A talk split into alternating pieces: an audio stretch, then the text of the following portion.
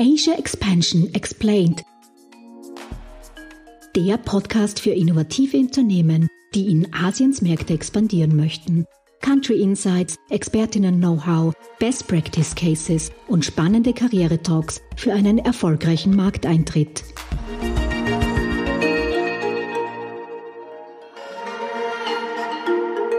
Servus und herzlich willkommen bei Asia Expansion Explained, der Podcast für Startups, die in asiatische Märkte internationalisieren möchten.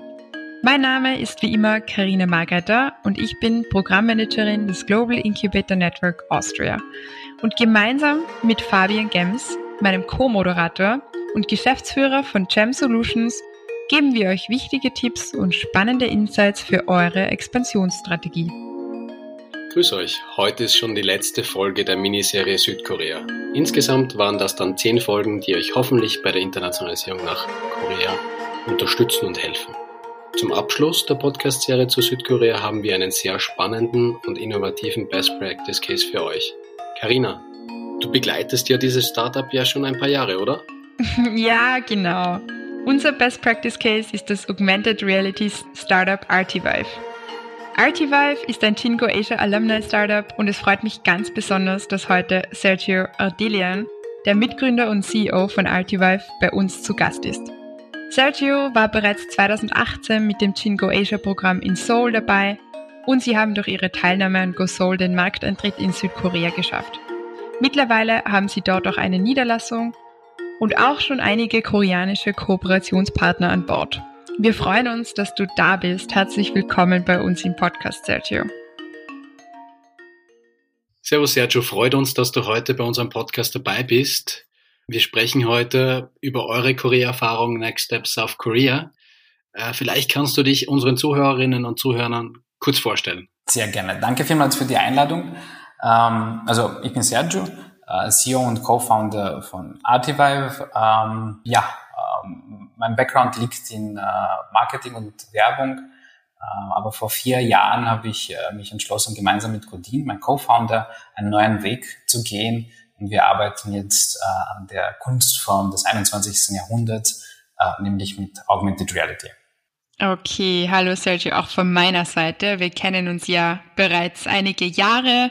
Ihr wart mit uns ähm, auch sehr oft in Asien, unter anderem eben auch Go Soul. Und da interessiert uns jetzt ganz äh, speziell natürlich, wie hat sich das entwickelt? Ähm, seid ihr noch in Südkorea? Vielleicht kannst du unseren Zuhörerinnen und Zuhörern ähm, Einblicke geben. Sehr gerne. Ja, also die, die Zeit ähm, in, in Seoul in Südkorea vor zwei Jahren, äh, war das 2018, haben wir sehr genossen. Ähm, und ähm, auch die Erfahrung, die wir dort gesammelt haben, war sehr spannend für uns und hat uns auch eigentlich weitergebracht. Also kurz zusammengefasst, ähm, von was wir damals gemacht haben, äh, was wir heute noch äh, davon profitieren, ist erstens, dass wir mit einem Museum dort gearbeitet haben, das glaube ich immer noch Ausstellungen mit Artivive umsetzt, aber auch einen Invest-Store gefunden haben. Also damals äh, war es noch jemand, der nur interessiert an Artivive war und ein paar Projekte umsetzen wollte. Aber wir haben die Beziehung weitergeführt, ähm, so dass sie jetzt auch bei uns investiert haben und uns sogar in Südkorea repräsentieren. Also das heißt, alle Projekte, die jetzt in Südkorea gemacht werden, äh, werden von, von äh, zwei Brüdern, zwei Schwestern und dem Bruder umgesetzt äh, und äh, die äh, vertreten Artivive dort vor Ort. Mm, cool, sehr cool. Ich wusste gar nicht, dass Sie bei euch investiert haben, aber umso besser. Ähm, vielleicht für alle an dieser Stelle nochmal, wir bieten mit unseren zweiwöchigen Acceleration-Programmen eben erste Kontakte zu Corporates oder Investoren. Ähm, und damals war eben Archivive dabei im Jahr 2018. Genau. Und wie seid ihr da vorgegangen? Also war das irgendwie ähm, eine strategische Entscheidung, dass ihr gemeint habt, okay, wir suchen jetzt oder wir wollen eigentlich eine Niederlassung und suchen uns jemand, der uns repräsentiert? Oder habt ihr zuerst Marktstudien gemacht? Wie war eure Vorgehensweise? Ich glaube, das hat sich irgendwie organisch entwickelt. Also erstens, äh, wir haben sehr viele Termine wahrgenommen äh, in Korea. Also ich kann mich noch erinnern, wir waren von früh bis am Abend äh, immer am Vorstellen und was uns irrsinnig viel geholfen hat, nämlich ähm, auch die Unterstützung von äh, dem, dem Büro in, in Korea von Advantage Austria, die die Termine ausgemacht haben. Äh, und ich glaube, äh, in Korea ist es sehr wichtig, ähm, dass man vorgestellt wird und beziehungsweise, dass es über die Botschaft geht. Also das heißt, das ist irgendwie für die High Level äh, und dann werden auch Termine wahrgenommen. Und was ich gelernt habe, ist, als CEO spricht man dann direkt auch mit dem CEO vom anderen Unternehmen oder Museum, egal wie groß, groß es ist. Also das heißt, dass man sich auf Augenhöhe trifft.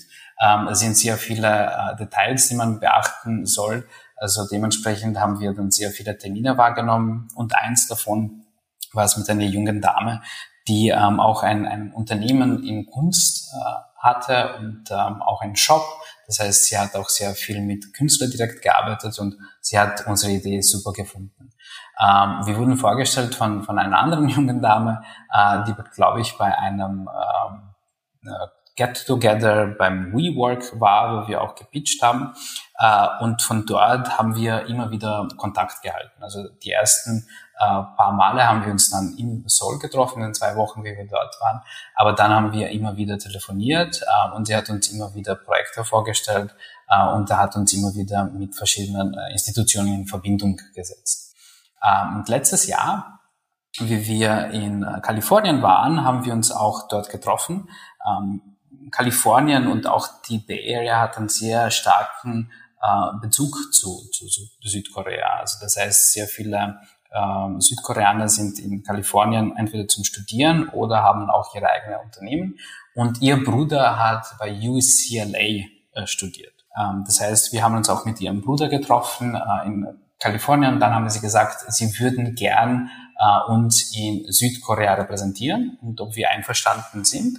Ähm, dann haben wir gesagt, ja, wir suchen auch einen Partner, weil es viel einfacher ist, wenn man die Sprache spricht. Äh, und wir wären sehr offen, weil wir gesehen haben, dass sie sehr interessiert sind an was wir machen äh, und dass sie auch das in äh, dem südkoreanischen Markt äh, vervielfältigen wollen. Äh, und zu einem Punkt ähm, haben sie dann auch gesagt, dass ähm, sie gesehen haben, dass wir äh, Investoren suchen ähm, und wenn Sie uns schon in Korea repräsentieren und da Zeit und Geld investieren, würden Sie auch gern in das ganze Unternehmen investieren. Und dann sind wir ganz einfach in den Gespräche gegangen ähm, und ähm, haben dann äh, das Investment angenommen äh, durch einen Safe. Das ist ein Konstrukt, das es in Kalifornien gibt, also beziehungsweise in, äh, in Amerika. Und jetzt sind sie Teil von, von Artivive. Mm, okay. Das ist ja echt eine spannende Entstehungsgeschichte und auch äh, großer Zufall, dass ihr dann ihren Bruder getroffen habt an der UCLA. Oder Fabian? Ich glaube, das ist äh, eher weniger äh, der Fall sonst. Ja, aber ich glaube, was ganz Spannendes ist und was man, glaube ich, nicht oft genug betonen kann für junge Unternehmer, die die Außenwirtschaft jetzt nicht so kennen, ist, dass sie einfach mal eine E-Mail hinschreiben und, und diese Erstkontakte auch herstellen lassen. Ich glaube, das hat der Sergio ja auch betont ich glaube, da kann man, da kann man nichts falsch machen, gerade wenn man die ersten Schritte wagt in, in einem fremden Markt. Ja, definitiv. Genau, das war auch, wie, wie das ganze Programm aufgebaut worden ist. Also ich glaube, dieses große UL war äh, die Zusammenarbeit vom GIN und Advantage Austria, also die, die, die Außenstellbüros ähm, in, in Korea. Und das hat uns quasi äh, die Power gegeben von beiden Seiten, äh, vom Programm her und auch mit, dem, mit der lokalen Knowledge ähm, dann quasi unser Produkt besser zu präsentieren und mhm. äh, für den Markt auf, äh, aufzubreiten. Und, und ganz wichtig, was du gesagt hast, ist auch diese Vorstellung, nicht? Also diese, diese, diese, dieses äh, Soft Landing, das man dadurch erreichen kann, nicht? Dass man nicht äh, tausende Kontakte durchwühlen kann, sondern dass man gezielt gewissen Personen vorgestellt wird. Ich glaube, das ist in Korea auch sehr wichtig, nicht? Genau, das ist, das ist, in, ich glaube, in Korea und in Asien allgemein sehr wichtig, ähm, dass man quasi auch die Unterstützung vom Staat hat als Startup. Mhm. Das ist irgendwie so, so, ein, so ein Stempel, das dort äh, wichtig ähm, gesehen wird. Auf der anderen Seite muss ich auch gestehen, in den Staaten war es genau umgekehrt. Äh, was ich auch gehört habe, ist nämlich, die meisten Leute sind äh, fragen sich, warum muss jetzt die, die, äh, das Büro, Außenstelle, Büro, äh, Außenhandels ähm, Stellebüro ähm, in Kontakt äh, knüpfen, können die kein Englisch, können die nicht reden, sind sie nicht vor Ort. ähm, also das ist, glaube ich, sehr unterschiedlich äh, mhm. im Westen und äh, im Osten. Man muss ähm, quasi, und das ist auch die, die Knowledge, die man auch durch die, durch die Büros bekommt. Ähm, es ist vielleicht in den Staaten viel wichtiger zu sehen, welche Messen äh, wichtig sind und dass man da vielleicht als Land auftritt oder beziehungsweise bessere Angebote bekommt oder wer die, die Ansprechperson ist und da versucht man dann selber den Kontakt zu knüpfen. Auf der anderen Seite eben in Asien, in Südkorea und ich glaube in China auch. Äh, Fabian, da kannst du vielleicht besser ähm, einschätzen, ist es besser, wenn man dann von offizieller Stelle vorgestellt wird. Ja, also äh, ist auf jeden Fall kein Fehler, gerade am Anfang, wenn man diese Kontakte nicht hat. Kommt natürlich auch wieder auf, den, äh, auf das Marktsegment drauf an, wo man rein will. Gerade wenn es viele Berührungspunkte mit dem Staat gibt. Äh, und ich glaube, der Museenbereich oder der, der, der, der generell der kulturelle Bereich in China ist so aufgebaut, dass es da immer wieder Berührungspunkte gibt. Macht es natürlich Sinn. Da würde man jetzt als Startup nicht so leicht hinkommen. Auf der anderen Seite gibt es natürlich sehr viele Privatunternehmen, auch in Südchina, wo man jetzt nicht direkt die Vorstellung braucht. Aber Schaden, ich sage immer, Schaden tut es nicht. Ja, mhm. ja. Ja. ich glaube, ihr habt halt auch einen globalen Überblick, was auch nicht jeder vorweisen kann, weil ihr seid vertreten eben in Asien. Ähm, ich glaube, auch in Israel macht ihr Kooperationen. Ihr seid in den Staaten, in Österreich. Also ihr habt da, glaube ich, ganz viel Erfahrung und das ist natürlich auch gut, dass ihr ähm, das einschätzen könnt wo ich wie kommuniziere. Genau, genau so ist es. Also wir sind irgendwie so in einer Nische, die sehr international ist und uns hilft unheimlich, ähm, dass wir äh, auf der Visitenkarte Wien haben, vor allem im Kunst- und Kulturbereich. Also das heißt, es ist auch glaubwürdig, was wir machen. Ähm, und es ähm, öffnet uns auch sehr viele Türen und man sieht auch, dass es ein äh, gewissen, eine gewisse Bedürfnis gibt, äh, um Technologie in diesen Bereich reinzubringen. Äh, und dementsprechend haben wir es, ich würde sagen, fast leicht gehabt, so international zu wachsen. Mhm. Ja, ist cool. Aber vielleicht gehen wir noch einen Schritt zurück und fragen dich einfach, warum ihr euch für Südkorea unter anderem entschieden habt, neben all den anderen Locations, in denen ihr aktiv seid. Ich glaube, Südkorea, und äh, das wurde dann auch bestätigt, wie ich dort war, sind sehr technologisch. Also das heißt, sie sind, ähm, glaube ich, ein paar Schritte vor uns, äh, was Technologie und mobil äh, angeht, und sie sind auch sehr neugierig. Also das heißt, ähm, sie ähm, sind irrsinnig viel gewachsen in den letzten Jahrzehnten und sind auch Vorreiter in der Technologie, so wie wir uns auch gern sehen. Und dementsprechend ähm, haben wir gesagt, okay, wenn es äh, einen Markt gibt, das äh, versteht, was wir machen und vielleicht das auch unterstützt, ist es sicher Südkorea. Das haben wir dann auch äh, bestätigt bekommen. Und ich glaube auch, ähm, die sind jetzt immer mehr interessiert äh, an Kunst und Kultur. Äh, es mhm. sind irrsinnig ähm, coole Museen äh, und, und, und auch Ausstellungen, Galerien, ähm, die in Seoul äh, und nicht nur ähm, jetzt äh, aufgebaut werden. Und ich glaube auch die großen Unternehmen wie Samsung und LG sind sehr interessiert. Also die spielen und ähm, arbeiten sehr viel mit, äh, mit Künstlern und versuchen zu schauen, wie Technologie mit Kunst zusammengebracht wird. Also auf einer Seite war sehr spannend für uns äh, selber auf den Markt dort zu bringen und Umsatz äh, dadurch zu schaffen, aber auch zu lernen und zu schauen, ähm, wie die Zukunft ausschaut. Ja, definitiv. Wir haben auch eine Folge zum Thema Trend and Innovation Scouting äh, zu Südkorea und da wird wirklich klar, dass da einfach ja in technologischen Dingen sie einfach weit vorne sind. Also eh auch wie wir in den China-Episoden gehört haben. Fabian, ich glaube, das können wir nicht bestreiten können wir nicht bestreiten. Und äh, wie gesagt, äh, wir haben ja eh in einem anderen Podcast oder mehrere schon drüber gesprochen. Ich habe immer noch Probleme in Österreich, dass ich Bargeld in meiner Geldtasche habe. Ich kann das, ja. kann das noch nicht ganz abwerfen, mein, mein altes äh, asiatisches Verhalten. Ja, definitiv. Aber ja, vielleicht langsam äh, ändert sich auch was, vor allem mit dem kontaktlosen Bezahlen. Das ist ja schon mal, ist ja schon mal ein Schritt in die richtige Richtung. Genau, ja, vielleicht Kannst du uns auch irgendwie die Unterschiede erklären? Also durch das, dass ihr so global seid, wo seht ihr denn so die, die Vorteile? Also abgesehen jetzt vom technologischen natürlich, aber wie unterscheidet sich Korea von China oder von Israel, die ja auch technologisch sehr versiert sind oder eben Amerika? Ähm, was sind da eure Erfahrungen? Ich war extrem überrascht, wie, wie neugierig und freundlich die Leute in Korea sind. Also ähm, alle, die, die wir getroffen haben, war sehr begeistert von was wir machen. ähm, in, in Korea und waren auch sehr neugierig, wie das funktioniert und wie sie das selber umsetzen können. Ähm, und ähm, sie haben auch äh, den Wunsch gehabt zu verstehen, wo wir herkommen und waren auch sehr neugierig. Also wir wurden auch öfters gefragt, wieso sind wir nach Korea gekommen?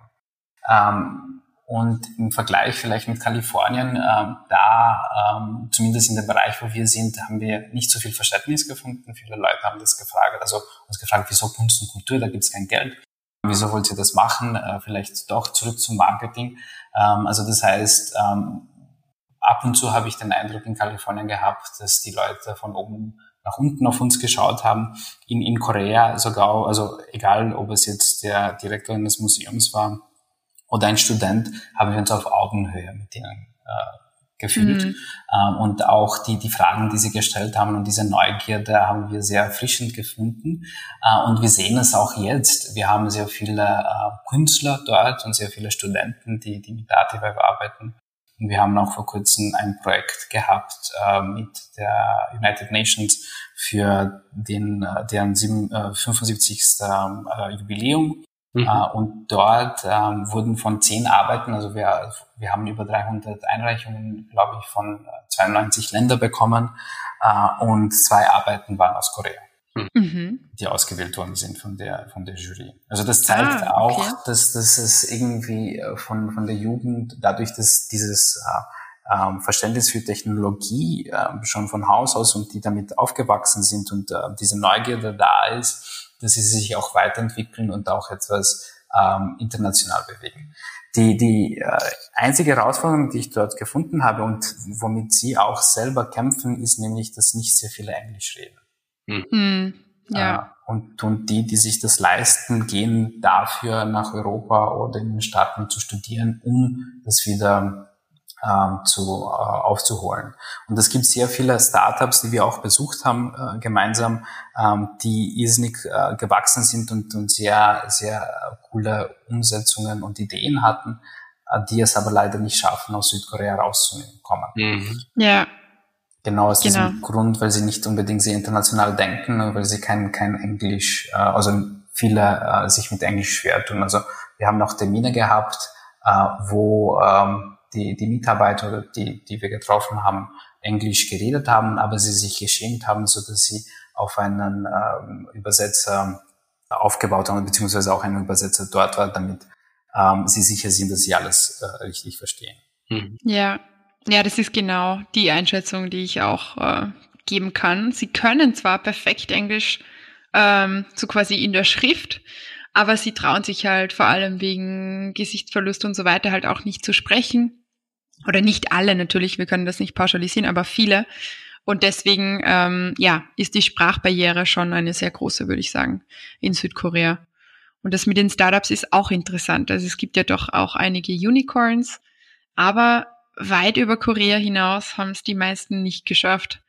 Ähm, was auch schade ist. Und ich glaube, die Regierung steckt jetzt auch sehr viele Ressourcen und Geld ähm, hinein, dass das eben in der Zukunft sich ändern wird und dass eben, sie haben viele Internationalisierungsprogramme auch für koreanische Startups mittlerweile. Was auch gut ist, denn die Technologie ist wirklich, wirklich fortschrittlich. Also da stehen sie uns um nichts nach, wenn sie nicht weit vorne sind. Mhm. genau. Genau, und, und was ich ähm, auch gesehen habe, und das war vor zwei Jahren, äh, und wahrscheinlich hat sich das weiterentwickelt, dass der Staat irrsinnig viel ähm, in Research und Development reinsteckt. Also auch die ganzen Acceleratorenprogramme werden sehr stark vom Staat gefördert. Es ist klar, dass ähm, ich glaube, Samsung 11 oder 12 Prozent vom äh, Inlandsprodukt beiträgt und dementsprechend auch vielleicht nicht entscheidet, dass ähm, Geld wieder dann in, in Research und Development reingesteckt wird. Aber das hilft unheimlich viel. Ja, mhm. definitiv. Mhm.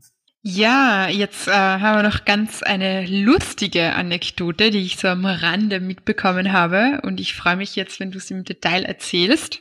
Es gibt ja in Korea K-Pop. Und das äh, ist ja weit äh, über Korea hinaus bekannt. Und es gab da einen äh, sehr positiven Zwischenfall für euch. Vielleicht magst du uns den erzählen. Sehr gerne. Also es gibt ähm, in K-Pop, und ich habe irrsinnig viel gelernt in den letzten Monaten über K-Pop, ähm, es gibt eine Band namens BTS, dürfte irgendwie die größte äh, K-Pop-Band weltweit sein. äh, vor kurzem, ich glaube vor zwei Tagen habe ich erfahren, dass die Band bzw. das Management ähm, jetzt auch ein IPO äh, plant. Also das heißt, es ist die erste äh, Band, die bei der Börse notiert wird. Okay. Äh, das zeigt eigentlich, wie erfolgreich die Band ist und die haben, glaube ich, über 42 Millionen ähm, Fans weltweit und die nennen, nennen sich die Army und die sind ähm, sehr, sehr äh, engagiert in was sie machen. Also ich weiß nicht, ob ihr mitbekommen habt, vor ein paar Monate äh, gab es für, für Trump ähm, die verschiedenen, also in Amerika die, die Rallye und äh, sie haben sich organisiert und haben für verschiedene Orte die Tickets aufgekauft. Mhm. Ja, äh, damit genau. die Stadien ja. leer sind. Äh, und es wurde auch von, von der Army organisiert. Also die sind auch politisch und in der Gesellschaft ähm, eigentlich auch sehr aktiv und ähm, sie sind sehr gut vernetzt äh, und sie äh, verfolgen auch, auch die Band. Und ähm, die Band gibt's jetzt seit sieben Jahren. Äh, sie haben auch ein Album rausgebracht und das weiß ich aus dem einfachen Grund, weil die Army sich entschieden hat, dann äh, dieses Album mit Artivive äh, zu erweitern. Äh, und das hat nicht mhm. mehr als, äh, glaube ich, ein Post auf TikTok und Twitter äh, gebraucht, um ähm, 500.000 Downloads in 48 Stunden ähm. Auf die Beine zu stellen und äh, dementsprechend auch unsere Serverkosten in die Höhe getrieben. äh, also das heißt, äh, das erste Mal, wie Ative viral geworden ist, ist ähm, durch die Army und durch BTS und wir sind jetzt immer noch dabei, ähm, auch im Kontakt mit Management von verschiedenen K-Pop-Bands, äh, ähm, aber auch mit die Army, um zu schauen, äh, wie wir das weiterentwickeln und was wir daraus machen. Mhm. Super. Spannend. Ja, ziemlich erfolgreich und cool. Also das ist schon eine spannende Geschichte. Kann nicht jeder sagen, dass er von einem K-Pop-Star getrieben wurde. ja, ist schon, ist schon sehr cool auf jeden Fall. Ich habe es äh, auch auf Social Media mitbekommen, eure Erfolgsgeschichte durch den K-Pop.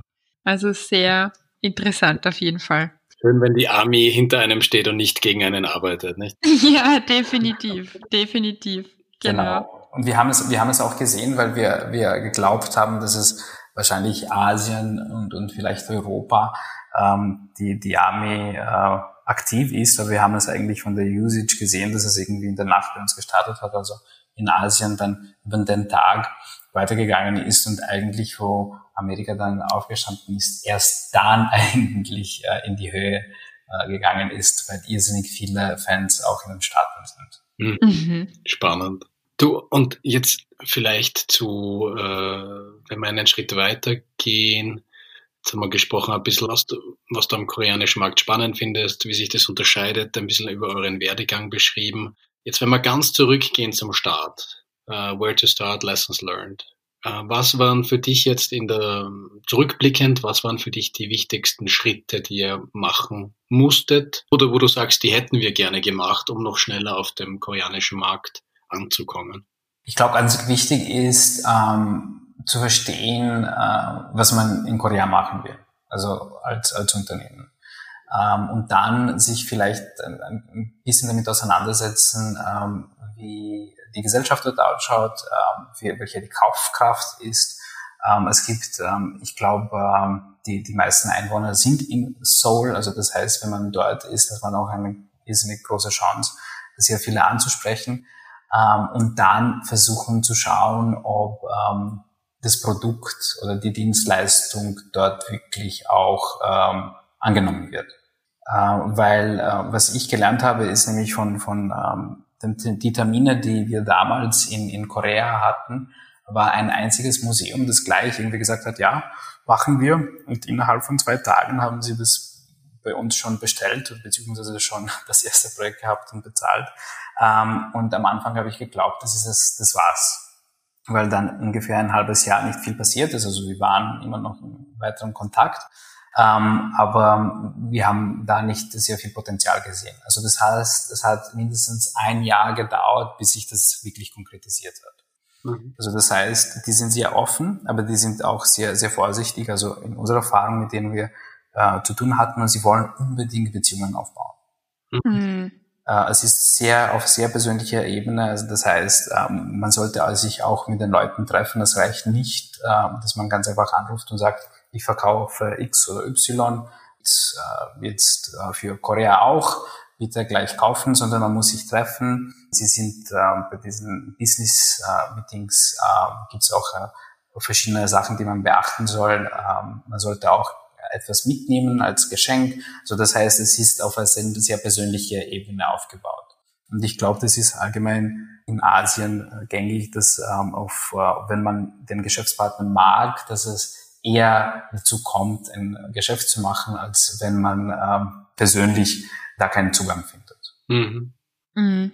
Ja, das glaube ich auch. Da kann, glaube ich, das Produkt noch so toll sein wenn es jetzt gerade vielleicht nicht ein, ein großer Chabball ist, wo so viele Mitarbeiter und Mitarbeiterinnen an einem ähm, Task arbeiten, dann glaube ich, ist es schon Beziehungsaufbau extrem wichtig. Genau. Und, und ja, Made in Vienna ist sicher nicht schlecht ähm, als Stempel, glaube ich. Genau so ist es. Und ich glaube, wichtig ist auch, dass man ähm, keinen äh, Druck aufbaut. Also das heißt, ähm, sie sind sehr höflich sie würden nie Nein sagen oder brauche ich nicht, sondern sie würden sagen, okay, wir schauen uns noch an, wir müssen uns noch überlegen, auch wenn sie genau wissen, dass sie das nicht brauchen. Ähm, das heißt, wenn, wenn sich das irgendwie in ein paar Wochen nicht konkretisiert, wird es wahrscheinlich nichts mehr.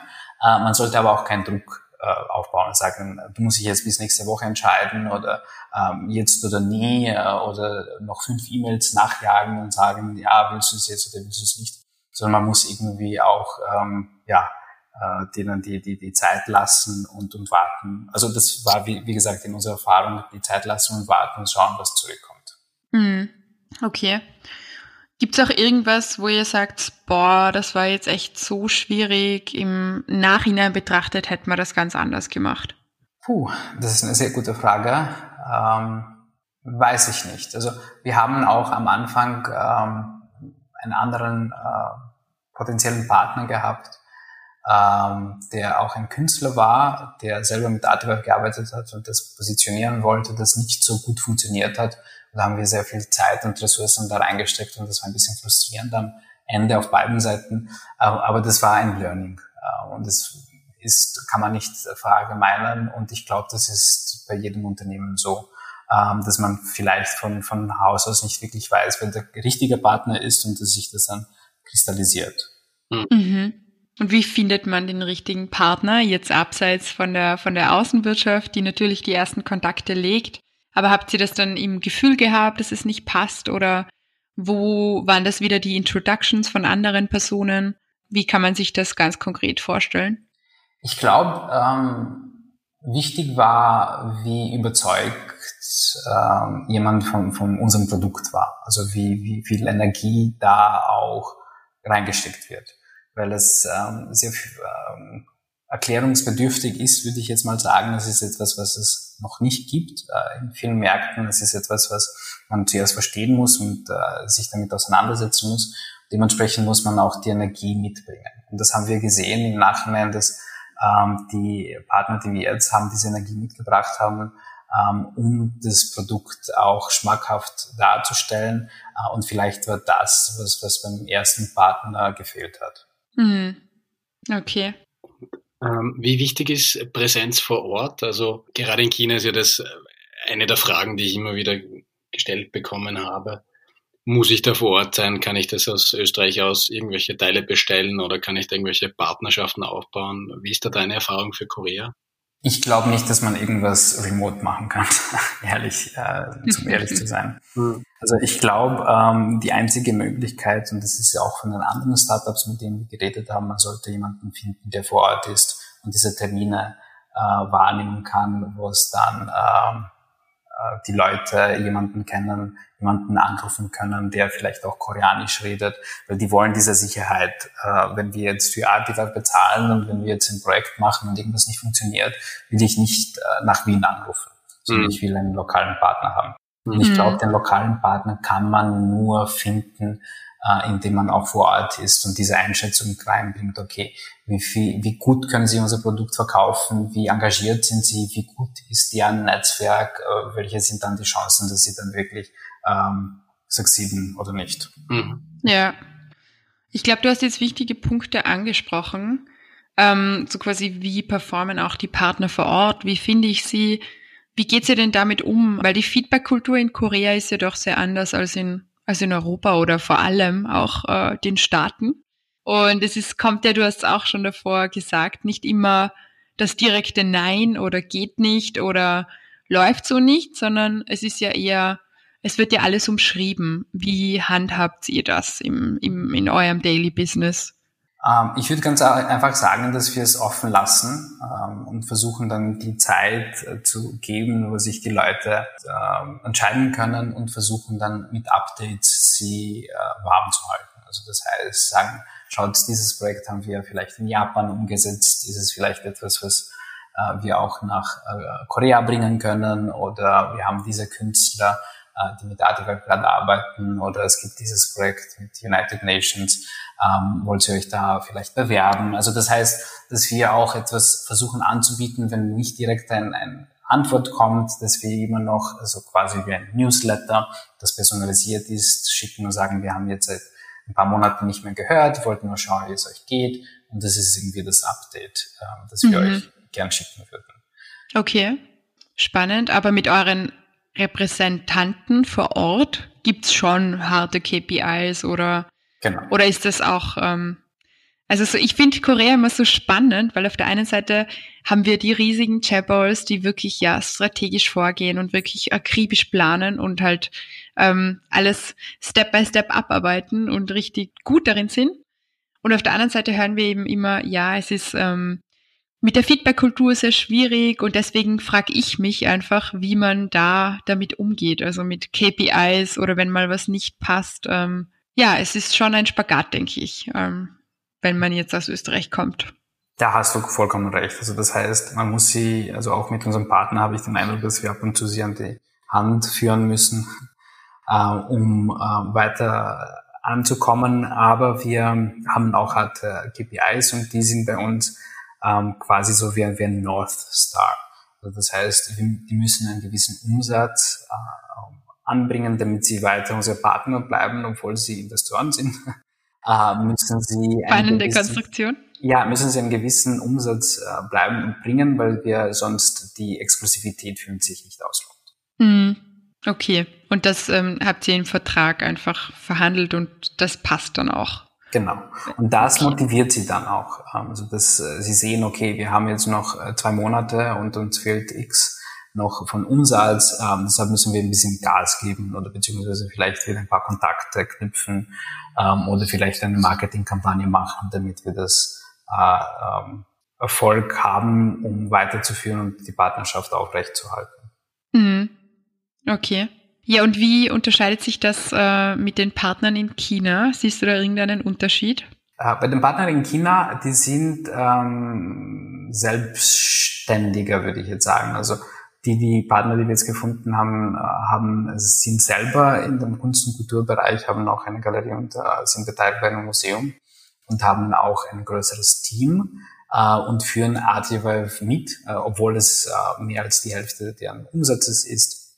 Und dementsprechend sind sie auch sehr gut vernetzt. Ich glaube, mhm. China, von was ich gelernt habe, ist noch politischer, vor allem dadurch, dass wir unser Office in Peking haben. Mhm. Ähm, da sind Beziehungen sehr, sehr wichtig. Äh, und mhm. da werden äh, Entscheidungen sehr persönlicher Ebene getroffen. Äh, und da ist das Netzwerk sehr, sehr wichtig. In Korea ist es auch, habe ich den Eindruck, aber da ist es irgendwie ein bisschen offener und es gibt einen sehr großen ähm, Anteil an Arbeitslosigkeit bei den Jugendlichen. Also das heißt, man findet auch sehr einfach ähm, sehr gut gebildete junge, junge ähm, Professionals, äh, die gerne an verschiedene Projekte arbeiten und das kann man dann auch ausnutzen. Mhm. Okay. Ja, ich glaube, das unterscheidet sich schon, Fabian, oder? Auch was wir von unseren vorherigen Folgen gehört haben.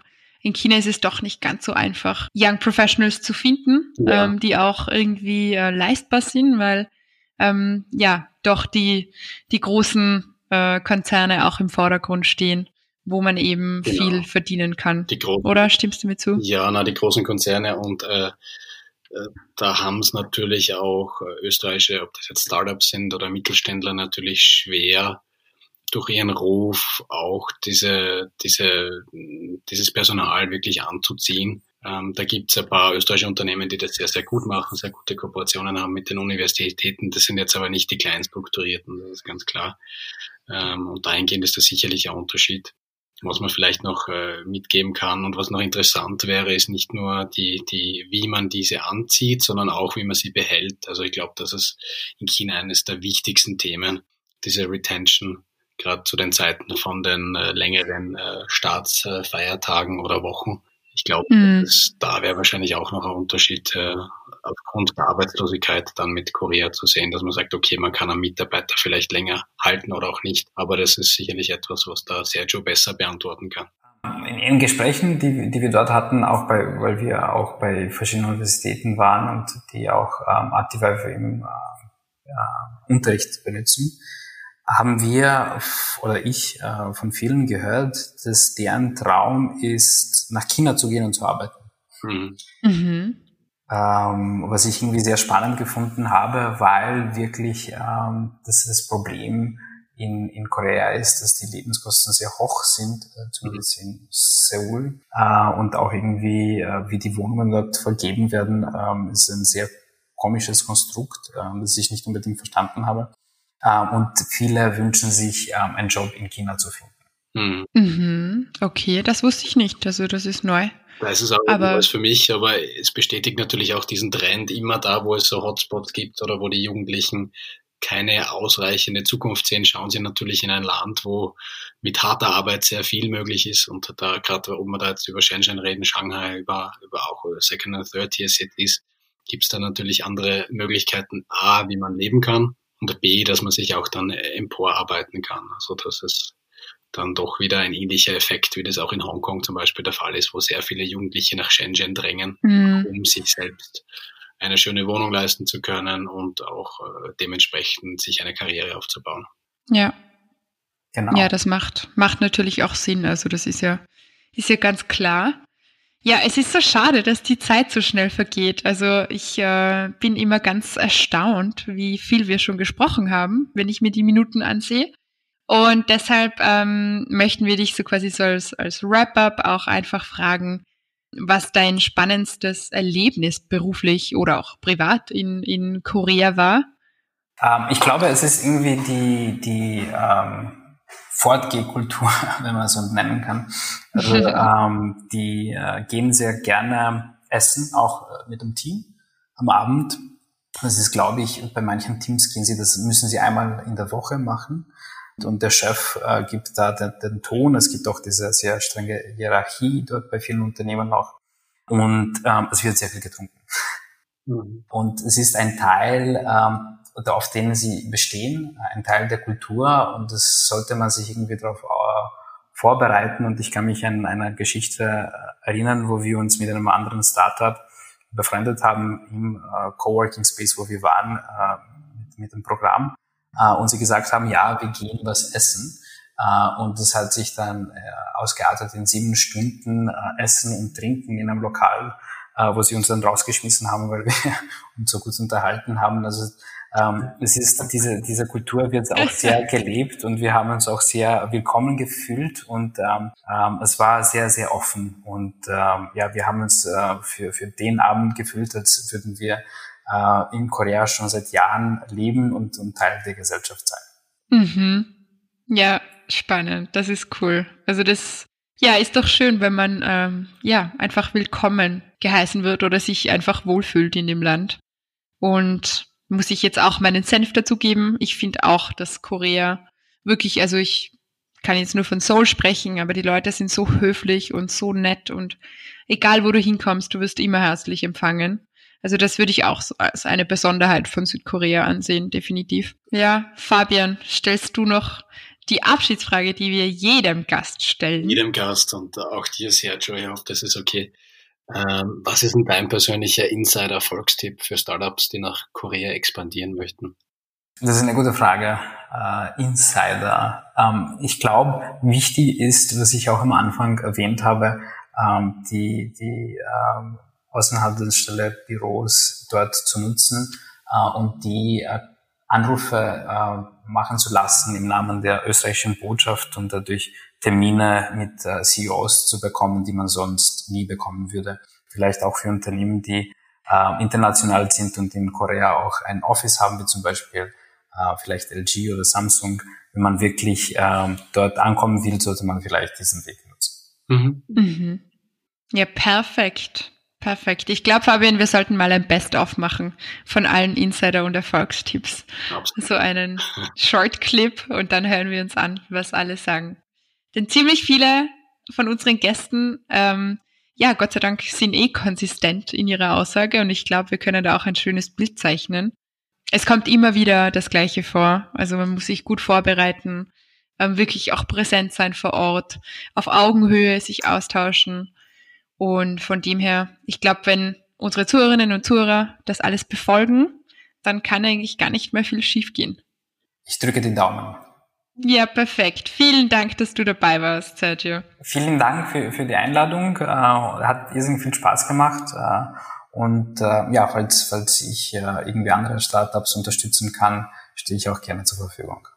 Perfekt. Danke, Sergio. Das war die zehnte und letzte Folge zur Gen-Zielregion Südkorea. Wir hoffen, dass euch unsere Miniserie bei eurer Expansion nach Korea unterstützt und freuen uns, wenn ihr auch bei der nächsten Podcast-Serie von Asia Expansion Explained wieder dabei seid.